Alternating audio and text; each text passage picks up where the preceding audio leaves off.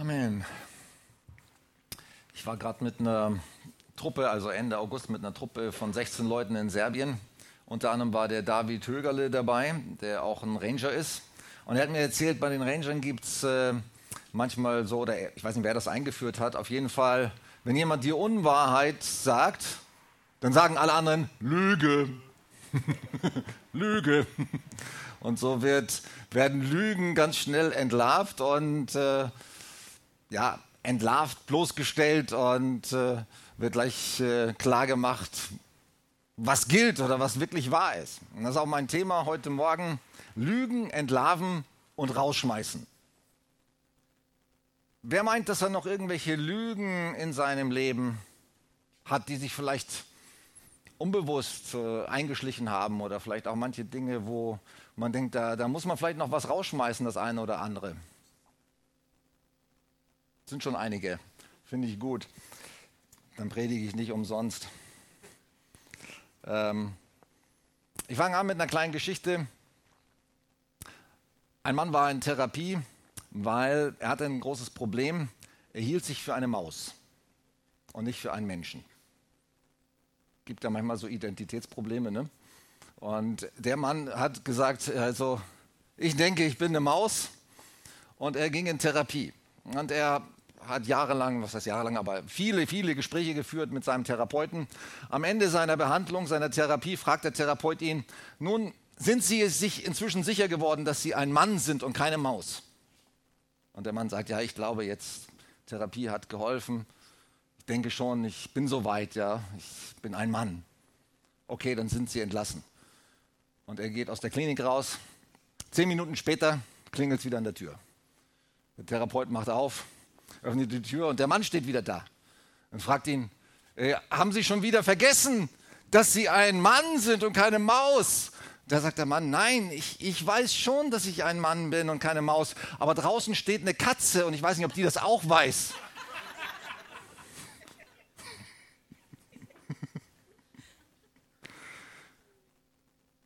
So schnell können manche Identitäten wieder über den, Haufen geworfen, über den Haufen geworfen werden, oder? Geht euch das auch manchmal so?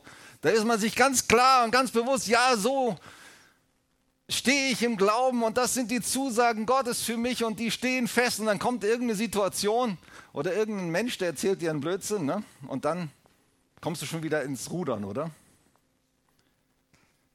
Deswegen ist so wichtig, dass wir Lügen entlarven und sie wirklich ein für alle Mal rausschmeißen in unserem Leben. Also ich denke schon, dass das wahrscheinlich nicht, auch wenn wir es heute machen, und ich hoffe, dass wir heute gemeinsame Schritte gehen und sagen, wir schmeißen die Lüge raus aus unserem Leben. Aber ich habe für mich selber schon gemerkt, wir müssen das immer, immer wieder tun. Wir müssen immer wieder Lügen entlarven und sie rausschmeißen. Immer wieder uns auf die Wahrheit Gottes stellen. Jesus sagt in Johannes Kapitel 8, Vers 32, ihr werdet die Wahrheit erkennen und die Wahrheit wird euch frei machen. Und er sagt ja auch von sich selber, ich bin der Weg, die Wahrheit und das Leben. Also wir müssen Jesus erkennen, oder? Und je mehr wir ihn erkennen und seine Wahrheit erkennen, je mehr wir ihn aufnehmen, je mehr wir in Verbindung mit Jesus sind, desto mehr kommen wir in die Wahrheit und werden befreit. Und dann später in demselben Kapitel, Kapitel 8, Vers 41, sagt er dann, der Dieb und der Lügner, und damit meint er den Teufel, ist nur gekommen, um zu rauben, um zu stehlen und zu morden. Und dieser Dieb und der Mörder ist gleichzeitig auch der Lügner. Jesus entlarvt ihn und sagt, er ist der Vater der Lüge. Der Teufel ist der Vater der Lüge. Und wir müssen ihn entlarven und ihn rausschmeißen und all die Lügen, mit denen er uns versucht zu belügen, ihm widerstehen, ihn rausschmeißen. Jetzt ist hier ein bisschen Rückkopplung, ne? muss ich ein bisschen weiter hinten bleiben wahrscheinlich. Ihn, ihn entlarven, ihn rausschmeißen. Und dann kommen wir in die Freiheit rein. Er sagt, Jesus sagt, der Feind, der Dieb ist nur gekommen zu morden, zu rauben, zu stehlen und zu lügen. Ich aber bin gekommen, damit ihr das Leben habt. Und zwar nicht nur ein bisschen Leben, sondern Jesus sagt noch, das Leben in seiner ganzen Fülle. Halleluja. Wenn wir durchdringen wollen, wenn wir hineinkommen wollen in diese Fülle des Lebens, die, zu der Gott uns bestimmt hat und berufen hat, dann müssen wir Lügen entlarven und rausschmeißen. Und in die Wahrheit durchdringen. Ganz am Anfang, ganz am Anfang der Bibel werden wir, wird uns offenbart, wie der Teufel anfängt, Lügen in unser Leben zu bringen. Wisst ihr, welche Stelle ich meine? Der Sündenfall, genau. Und wie stellt es der Teufel an? Wie geht er auf den Menschen zu? Was war, seine, was war sein erstes Argument oder was war seine erste Aussage? Genau, sollte Gott wirklich gesagt haben. Und dann stellt er so eine Halbwahrheit auf und sagt, sollte Gott wirklich gesagt haben, dass ihr von den ganzen Bäumen des Gartens nicht essen dürft? Interessant auch, warum, warum macht er so Halbaussagen? Ne? Er sagt ja nicht, Gott hat ja nicht gesagt, ihr dürft von keinem Baum essen, sondern nur von dem einen Baum, ne? der Baum der Erkenntnis des Guten und Bösen. Aber der Teufel sagt, hat Gott wirklich gesagt, ihr dürft von keinem Baum essen? Nein, sagen sie. Wir dürfen schon von den Bäumen essen, aber von dem Baum nicht. Ja, aber Gott hat das, ihr habt da Gott falsch verstanden. So kommt, fängt der Teufel an, oder? Ihr habt Gott falsch verstanden. Eigentlich wird es euch, euch das gut tun, wenn ihr von dem Baum essen werdet. Also er versucht, was genau versucht der Teufel? Die Wahrheit zu verdrehen. Er bringt vielleicht ein bisschen Wahrheit mit rein, manchmal auch recht viel, aber entscheidende Dinge lässt er weg oder verändert er, oder? Und sät auch Zweifel, genau, sollte Gott gesagt haben, sollte Gott wirklich gesagt haben.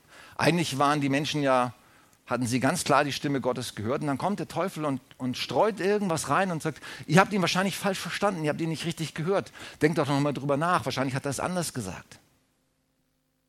Und dann kommt man in Zweifel oder man kommt durcheinander. Er ist ja auch, der Teufel wird auch der Durcheinanderbringer genannt, der unsere Gedanken durcheinander bringt. Interessant ist ja auch bei Jesus, als er versucht wird, er wird vom Geist, das ist ja auch eine interessante Stelle nach seiner Taufe, wird er vom Geist Gottes in die Wüste geführt, damit er vom Teufel versucht würde, heißt es dort. Interessant, oder? Also der Teufel taucht nicht einfach plötzlich auf oder unerwartet, sondern Jesus wird direkt in die Konfrontation mit dem Teufel, mit dem Lügner geführt. Warum? Was denkt ihr, warum?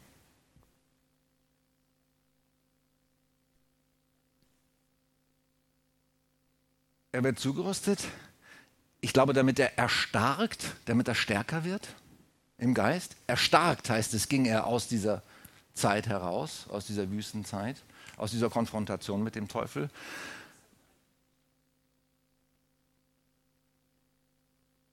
Genau, er hat auch alles durchlebt, genau, ist auch ein guter Gedanke. Er sollte auch alles durchleben als Sohn Gottes, als Mensch, was jeder Mensch auch durchlebt, nämlich diese Versuchungen und Angriffe des Teufels.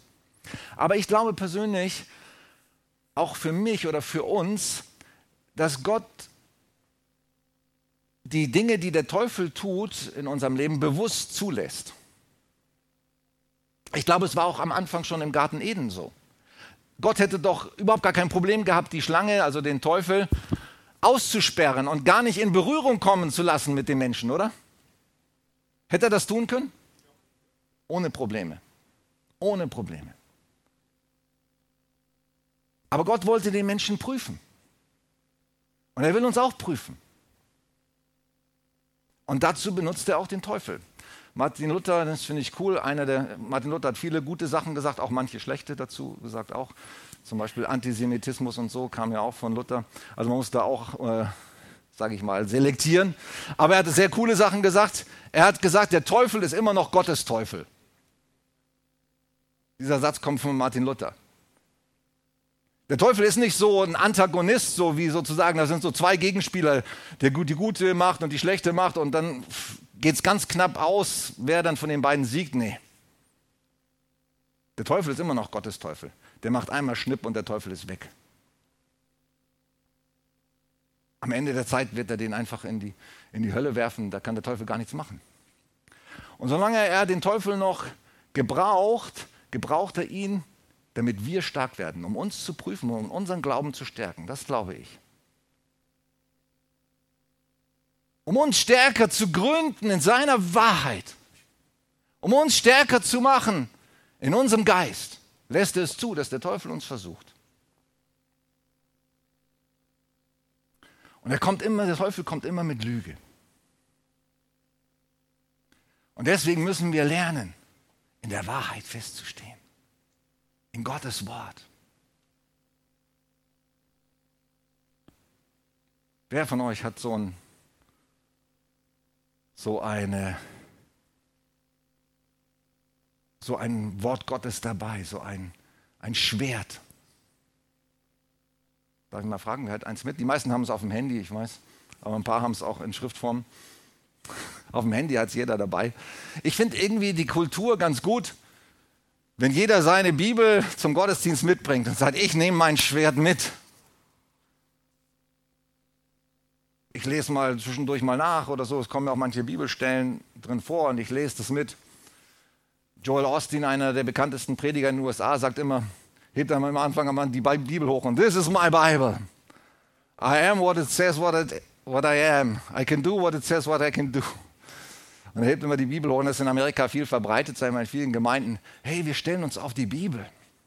Wir stellen uns hier auf Gottes Wort. Das ist immer noch Wahrheit, das ist immer noch gültig, das ist unsere Grundlage unseres Glaubens. Gott hat gesprochen. Dieses Wort ist unverfälscht.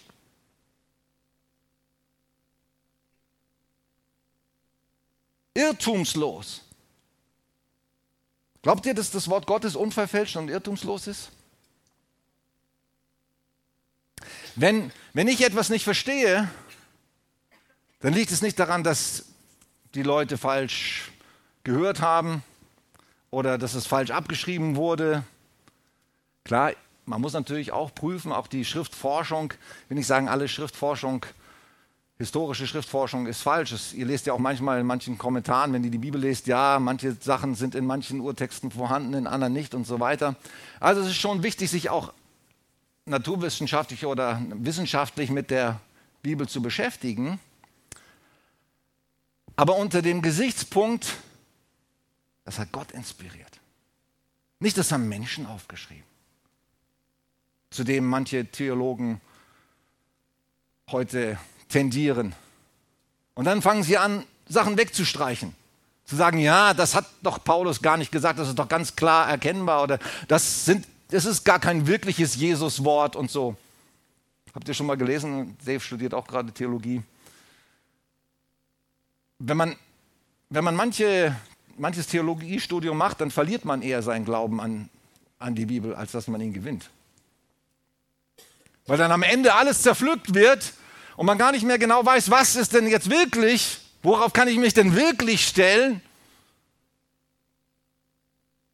Das ist Gottes unverfälschtes, irrtumsloses Wort. Und wenn ich etwas nicht verstehe, dann liegt es nicht an Gott oder an den Menschen, die das aufgeschrieben haben, sondern an mir. Da muss ich mehr forschen. Da muss ich mehr beten. Da muss ich besser hören. Da muss ich mich mehr vom Heiligen Geist inspirieren lassen, um es verstehen zu können. Das ist nicht die Schuld von dem Wort. Sollte Gott wirklich gesagt haben? Ja, er hat gesagt. Er hat gesprochen. Ein für alle Mal. Und die Bibel ist krass in ihren Aussagen, Sie sagt am Ende, wenn irgendjemand irgendetwas wegnehmen wird von diesem Wort oder irgendetwas hinzufügen wird, der wird die Strafen schuldig sein, die in diesem Buch beschrieben sind.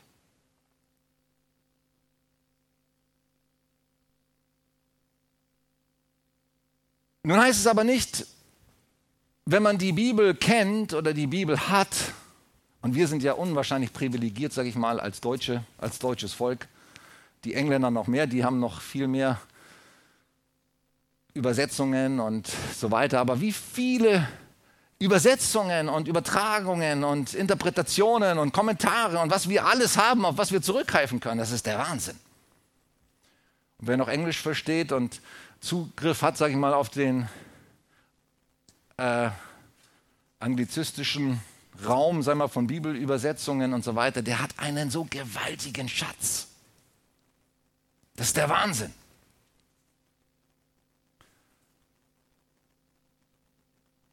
Aber wenn man die Bibel hat, und selbst wenn man sie in 60 verschiedenen Übersetzungen hat und Kommentare und so weiter, dann weiß man immer noch nicht die Wahrheit. Versteht ihr, was ich sagen oder versteht ihr, was ich sagen möchte oder was ich, worauf ich hinaus will? Die Schriftgelehrten zum Beispiel, mit denen Jesus oft konfrontiert war, die die Bibel genau kannten, die sie wahrscheinlich viel besser studiert hatten als jeder andere, sind sie deswegen auf die Wahrheit gestoßen? Also allein, dass wir die Bibel haben oder daran glauben, dass sie irrtumslos ist und unverfälscht ist, heißt noch nicht, dass wir die Wahrheit haben. Hey, man kann die Bibel total verdrehen. Man kann sie komplett falsch auslegen. Man kann sie komplett falsch anwenden. Ich weiß noch mal meiner Bekehrung, da war, ich habe mich ja, was heißt mitbekehrt oder mit einem Anschluss habe ich bekommen durch ein Theaterstück, was auf der Straße aufgeführt wurde, wo so ein Mann am Boden lag und völlig am Ende war und verschiedene andere Personen kamen, um diesem Mann zu helfen, in Anführungsstrichen. Aber die meisten wollten ihm gar nicht helfen, die wollten ihm nur die Meinung sagen. Unter anderem kam ein schwarz gekleideter Pastor mit so einer riesen Bibel und hat auf den Mann eingedroschen, hey, tu Buße, tu Buße. Und so ne, hat er ihn auf ihn, auf ihn draufgehauen. Ne? So kann man auch mit der Bibel umgehen. Ne? Man kann Menschen total fertig machen mit der Bibel. Was wir brauchen, ist natürlich einerseits, dass wir wissen, hey, das ist Gottes Wort, da hat Gott geredet, da hat er zu uns gesprochen, aber was brauchen wir auch? Den Heiligen Geist. Ohne den Heiligen Geist können wir das nicht verstehen. Werden wir es auch nicht richtig anwenden. Wir brauchen den Geist Gottes in jeder Situation. Ich brauche ihn für jede Predigt.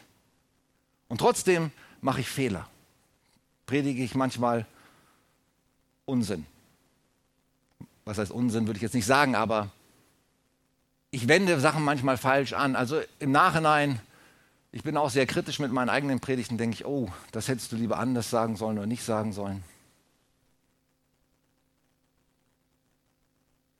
Deswegen verlasst euch nicht nur darauf, was hier drin steht, auch noch nicht mal darauf hundertprozentig, was wir als Pastoren sagen, sondern jeder von euch, jeder Einzelne, der dieses Wort hört und wer predigt muss, muss selber mündig werden. Selber erwachsen werden, selber vom Heiligen Geist erfüllt werden, um das, was hier drin steht und auch was ihr an Predigten hört. Hey, und ihr hört ja nicht nur die Predigten, die ich hier halte oder die wir hier halten. Es gibt ja eine Fülle an Predigten im Internet, worauf jeder Zugriff hat. Hey, und da werden solche Sachen gepredigt, die meilenweit voneinander entfernt liegen. Wir brauchen den Heiligen Geist. Und jeder von uns muss reif werden und durch den Heiligen Geist in die Lage versetzt werden, das Wort richtig zu verstehen, richtig anzuwenden, richtig auszulegen. Und wisst ihr, wovon ich überzeugt bin? Dass es auch möglich ist. Nicht auf einen Schlag, aber ein Prozess, sag ich mal, ein, ein Hinwachsen zu dem. Und dass wir in der Lage werden, das Wort Gottes so zu lesen, so zu verstehen und so anzuwenden, wie Jesus es gemacht hat und wie er es will. Weil er ist unser Maßstab. Er ist unser Maßstab.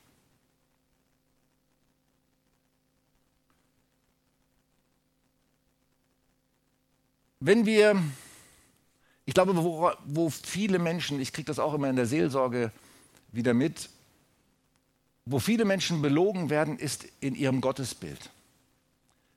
Hey, viele Christen wissen eigentlich gar nicht, wer Gott ist. Oder sind sehr unsicher darüber, wer und wie Gott ist.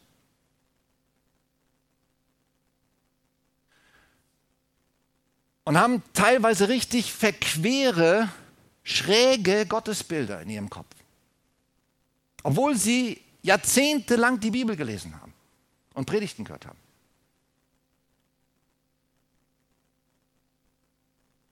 Wodurch können wir Gott kennenlernen? Wie können wir Gott kennenlernen?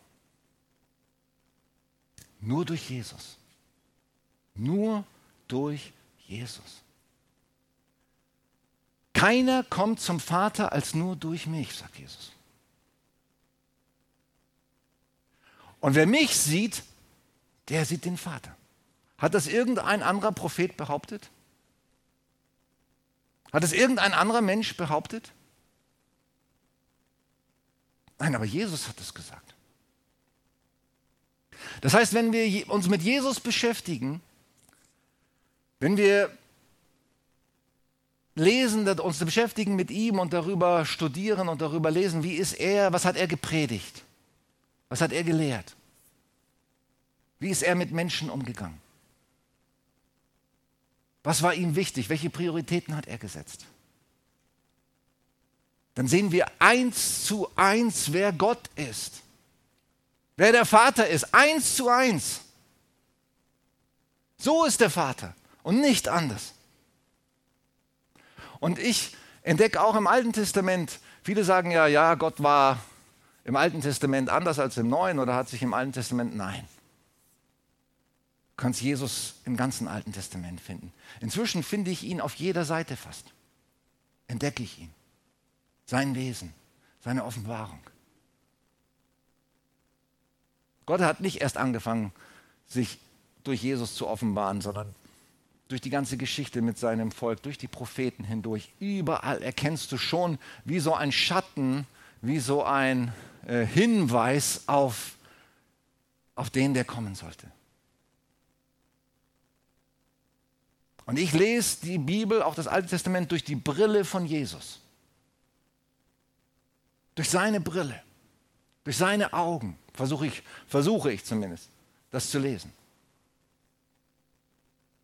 Und dann wirst du erstaunt sein, was du entdeckst. Und dazu muss der Heilige Geist uns helfen. Er muss uns wirklich Offenbarung schenken. Er muss uns das Wort lebendig machen. Hey, das, der Geist macht lebendig, heißt es.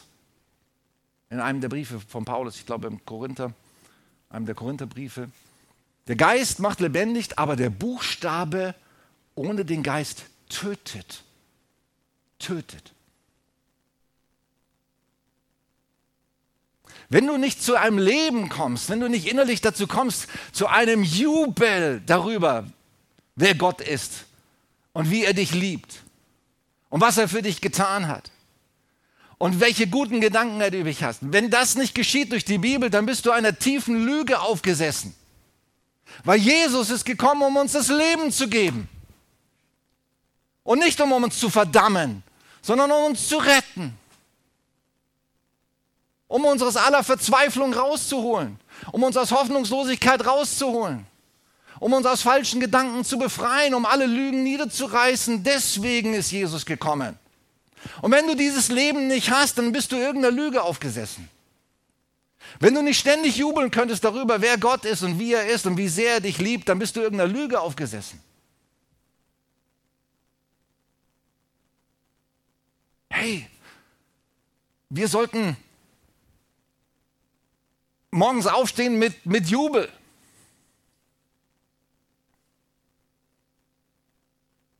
Diesen Tag, das ist der Tag, den du gemacht hast.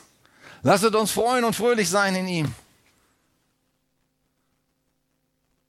Du hast gute Dinge für mich heute vorbereitet. Du hast keine Gedanken des Leidens, sondern Gedanken des Friedens, um mir Hoffnung und Zukunft zu geben. Halleluja. Selbst wenn ich durch tiefe Tal der Not hindurchgehe, bist du bei mir. Dein Stecken und dein Stab trösten mich. Selbst im Angesicht meiner größten Probleme und Feinde wirst du mir helfen und mir einen Tisch bereiten. So sollen wir leben. Das ist Gottes Ziel für uns, dass wir in dieses Leben, in diese Freiheit, in diese Power hineinkommen. Hey, diese Welt, diese verlorene Welt sehnt sich nach Christen mit Power, mit Wahrheit, mit Kraft, erfüllt vom Heiligen Geist. Die das Wort Gottes nehmen und Leben und Licht hineinbringen in diese Welt. Danach sehnt sich diese verlorene Welt. Sie ächzt und stöhnt. Und wir, wir sind die Hoffnung. Weil Jesus ist aufgefahren im Himmel, er sitzt zu Rechten des Vaters, aber er hat seinen Geist ausgegossen in uns, damit wir sein Werk fortsetzen. Damit wir genau das tun, was er getan hat. Und er hat gesagt, ihr werdet dieselben Dinge tun, dieselben Wunder tun sogar, die ich getan habe, noch größere sogar. Hat er das gesagt? Ja. Und deswegen müssen wir Lügen rausschmeißen. Lügen, dass Gott nicht gut ist. Gott ist gut. Und er hat alles, was irgendwie uns trennen könnte von ihm, eingeschlossen unserer eigenen Schuld und unserer eigenen Sünde, ans Kreuz genagelt.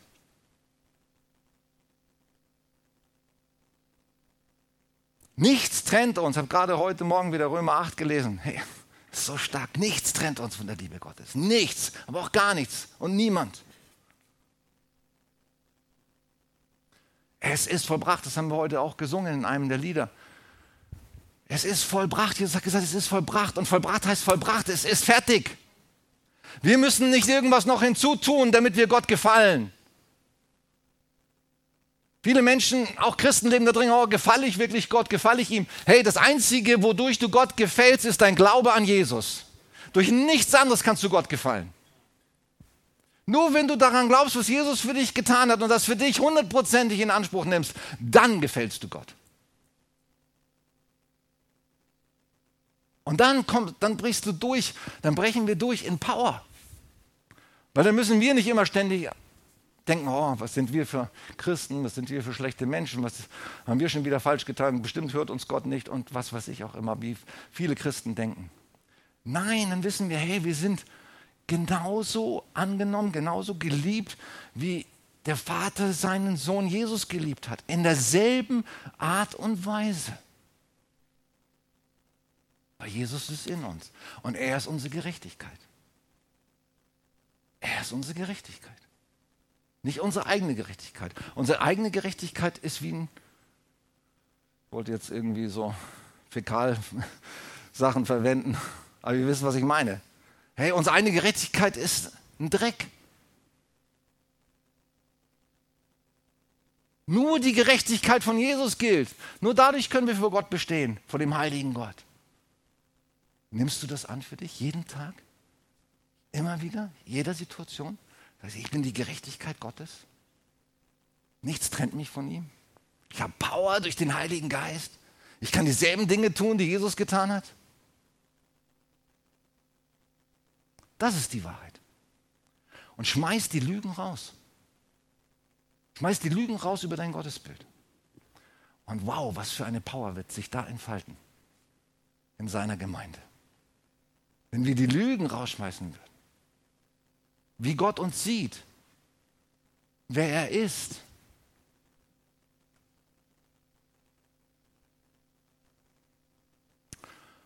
Und wir müssen Lügen über uns selber rausschmeißen, rauswerfen. Was wir alles über uns denken. Ich denke, das Wichtigste in der Seelsorge ist, was man den Menschen sagen kann, wenn du morgens aufstehst und vor dem Spiegel stehst und dich anschaust, ist, dass du Psalm 139 zitierst und sagst, oh Halleluja, was bin ich für ein wunderbarer Mensch. Wie wundervoll hat Gott mich gemacht. Erstaunlich. Ausgezeichnet. Hey, nimmst du das an? Oder mäkelst du an dir rum? Das passt nicht, jenes passt nicht, an meinem Äußeren nicht, an meinem Charakter nicht, an meinem Leben nicht. Hey, natürlich kann, ich könnte auch, hätte auch, brauche ich nicht lange suchen, um Dinge zu finden, an denen ich rummäkeln könnte an mir. Aber ich mache es nicht. Ich mache es noch manchmal, aber ich will es nicht mehr. Ich will das über mich sagen, was Gott über mich sagt. This is my Bible. I am what it says that I am. Ich bin das, was Gott über mich sagt. Nicht das, was irgendein anderer Mann über mich sagt oder eine Katze, die sagt, ich bin eine Maus. Ich bin ein Mann Gottes. Ich bin ein König und ein Priester.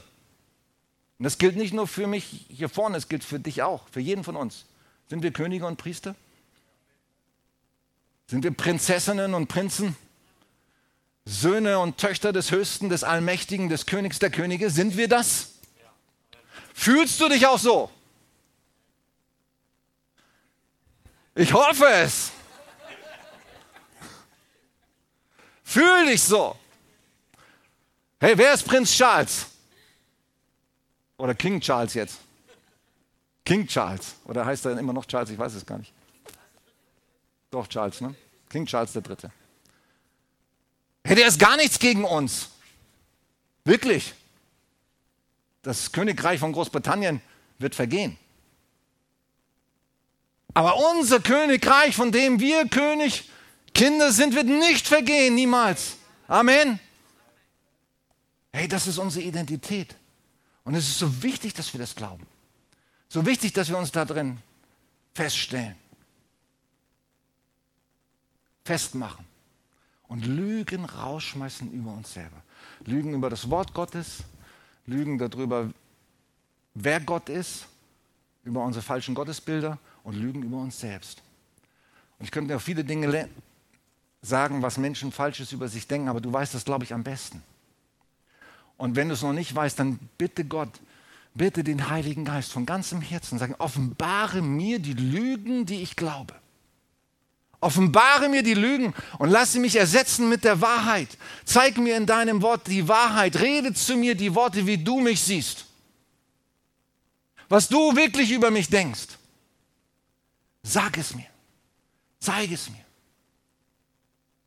Und dann schmeiß die Lügen raus und komm hinein in die Kraft und in die Power des Heiligen Geistes.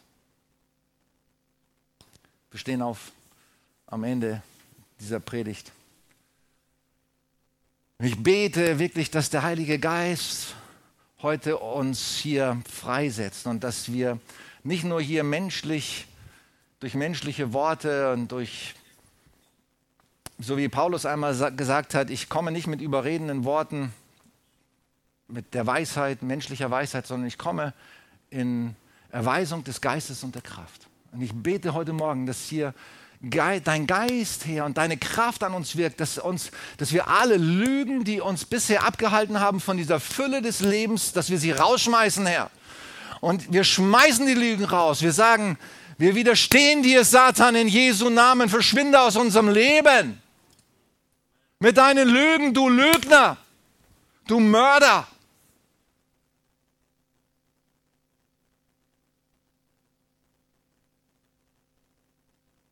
Unterstellt euch im, im Jakobusbrief heißt es, demütigt euch unter die mächtige Hand Gottes und er wird euch erhöhen.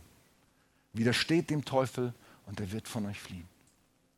Demütigt euch unter die mächtige, wir demütigen uns unter deine Hand, Herr. Das haben wir getan im Lobpreis und das tun wir immer wieder in unseren Gebeten. Wir, wir sagen, ohne dich sind wir nichts. Wir können nur durch dich etwas tun. Aber du hast uns erwählt. Du hast uns berufen zum Leben. Und wir widerstehen dem Teufel und er wird von uns fliehen. Wir widerstehen diesen, all seinen Lügen in deinem Namen.